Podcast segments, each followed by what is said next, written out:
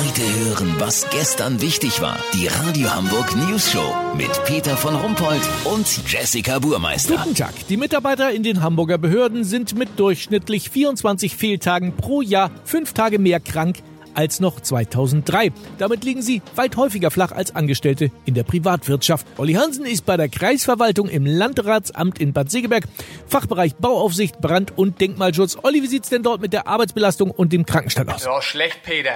Der Verwaltungsangestellte Bernd Klüver ist 55 Jahre alt und seit 30 Jahren in der Behörde tätig. Er sagt, bei dem Pensum sei es kein Wunder, dass so viele krank werden. Heute hat sich sein Kollege Thorsten Tranich mit einer Nasenflügelzerrung krank gemeldet. Dem ist gestern so ein Leitsordner mit der Brandschutzverordnung für Bad Segeberg auf den Riechkolben gefallen. Was denn? War wieder hektisch? Der Vorgesetzte deines Kollegen brauchte den Ordner ASAP? Was heißt das hier? Innerhalb von einer Woche? Oh ja, das ist ein enges Zeitfenster. Aber Olli, ganz ehrlich, das ist doch kein enges Zeitfenster, eine Woche. Peter, gestern war hier noch eine dreistündige Fortbildung angesetzt. Thema Bedienung und Pflege des neuen Kaffeevollautomaten inklusive Workshop in der Küche. Also da kommt schon einiges zusammen. Ja, aber ganz ehrlich, da kann man doch auch mal Prioritäten setzen. Wird ja gemacht. Auf dem Computer von Thorsten Tranich liegt seit November ein Antrag auf Denkmalschutz für Pimpel, den antiken Terrakotta-Gartenzwerg eines Bad Segebergers.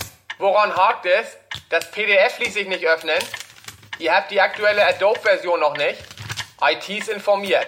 Peter, das ist ja auch eine psychische Belastung.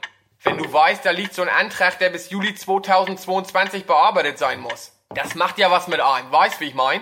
Lass so machen, ich gehe mit Bernd Klüver jetzt mal in die Küche, gucken, ob er gestern im Seminar aufgepasst hat. Wenn es wieder Probleme mit dem Milchschäumer gibt, melde ich mich noch morgen, habt ihr das exklusiv, okay? Ja, vielen Dank, Olli Hansen. Kurznachrichten mit Jessica Burmeister.